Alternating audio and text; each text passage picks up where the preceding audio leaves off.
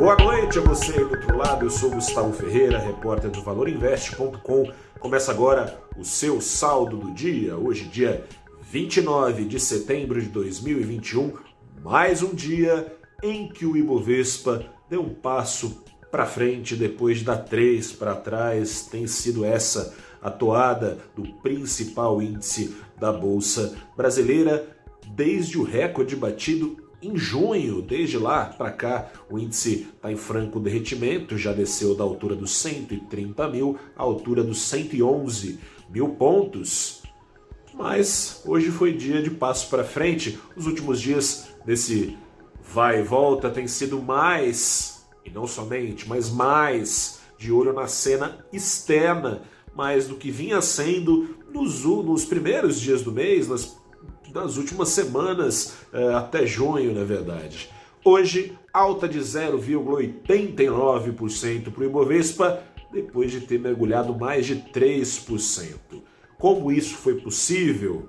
Bom, acho que a explicação para essa alta começa na explicação da queda. Ainda não se dissiparam totalmente os temores de que se estoure uma bolha de liquidez que tem sido inflada pelo Banco Central Americano desde o começo da crise. Desde o começo da crise, desde março de 2020, fez o que o Fed, o Federal Reserve?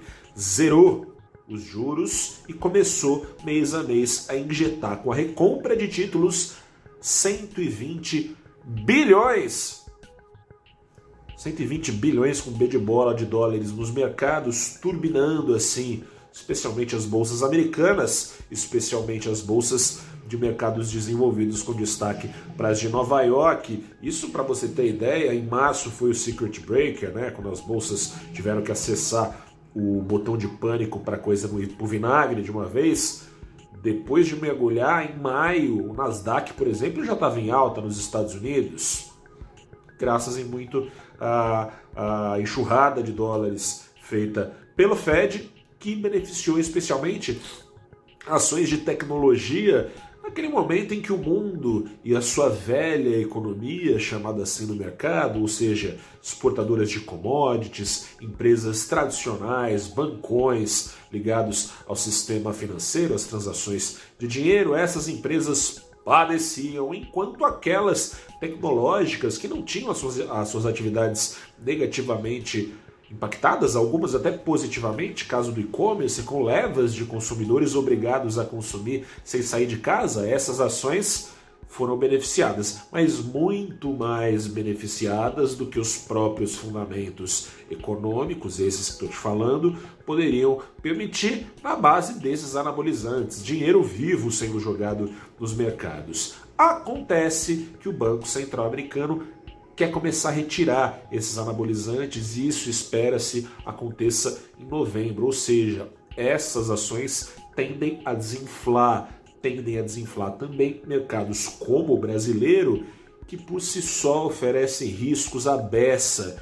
Não é por acaso que enquanto os índices americanos já ali na virada do ano, todos eles já tinham é, quase que apontado para cima, o Nasdaq já tinha apontado em maio, na virada para o segundo semestre, mesma coisa o S&P, o Dow Jones, o Ibovespa só foi ficar no positivo de novo lá no fim do ano de 2020, depois veio batendo recorde, né? recorde de novo em junho e agora começou a mergulhar.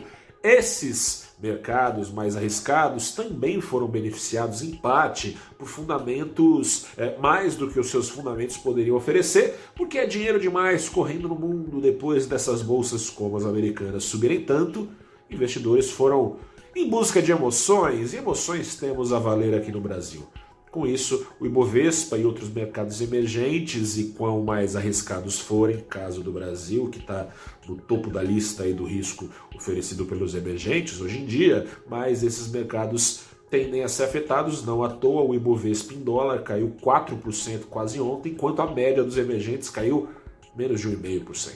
Hoje, no entanto, foi dia de dar esse passinho para frente, depois de ter dado três para trás porque o pessoal começou a, ó, gente, vamos baixar poeira, esperar o que acontece. Os corajosos foram às compras, ajudou a trazer coragem a declaração de um é, dirigente do Fed hoje pela manhã, o senhor Patrick Harker, que é presidente do Fed lá da Filadélfia, filial da, Vila, da Filadélfia, falou que de fato a retirada de injeções monetárias deve começar em novembro. Mas, contudo, todavia, contudo, não deve, segundo ele, começar tão logo terminem essas injeções lá em meados do segundo, do comecinho ali do segundo uh, semestre de 2022, não deve começar ali já, segundo ele, a alta de juros. Isso deve ficar só para 2023, segundo ele. Essa declaração trouxe algum alívio. Os juros americanos de longo prazo que subiam em rally no começo da semana deram uma arrefecida, mas o chefe do seu Harker foi a público também, Jerome Powell, que, cujas palavras fizeram retomar os juros americanos o caminho de alta, resfriando então é, o poderio de alta das ações, especialmente as tecnologias. O Nasdaq, por exemplo, que subia, fechou embaixo, o Ibovespa perdeu força, subia, chegou a subir bem mais de 1% hoje, é, perdeu força também, porque Powell manteve acesa a cautela, dizendo que pode sim ser necessário antecipar, dizendo não, né, sinalizando, é sempre aquela linguagem hermética dos bancos centrais, sinalizando que pode ser necessário antecipar a alta de juros. Por quê? Em partes, traz algum alívio a quem está temendo aí, Powell dizer que Banco Central não tem muito o que fazer para corrigir oferta. E a queda da oferta, que está demorando para se recuperar, em boa parte razão da inflação, enquanto a demanda global, essa sim, está se recuperando muito mais rapidamente. Mas Powell sinalizou que caso esse momento de descompasso que ele considera transitório dure demais, Caso dure demais, as expectativas de inflação futura podem degringolar. Você já sabe, né? aliás, brasileiro está acostumado com isso, descontrole no presente que traz expectativas futuras para cima, faz no presente a inflação ser retroalimentada. Para controlar isso, pode ser sim necessário, embora juros não existam para corrigir oferta, subir juros sim para corrigir as expectativas de inflação nos Estados Unidos. Em meio disso, embora o Banco Central Brasileiro tenha avisado que, sinalizado, que, que pode subir juros até pertinho dos 10% no final do ciclo de ajustes, o que joga a favor da queda do dólar, esse cenário lá nos Estados Unidos, com juros subindo, fez o dólar subir também, pouquinho, pouquinho, abaixo do que subiu ao longo do mundo, subiu 0,08% aos R$ 5,43. Eu fico por aqui, volto amanhã. Eu sou Gustavo Ferreira, repórter do ValorInvest.com. Continue conosco para saber o pano de fundo a cada pregão e o que interessa a você e o seu bolso aí do outro lado.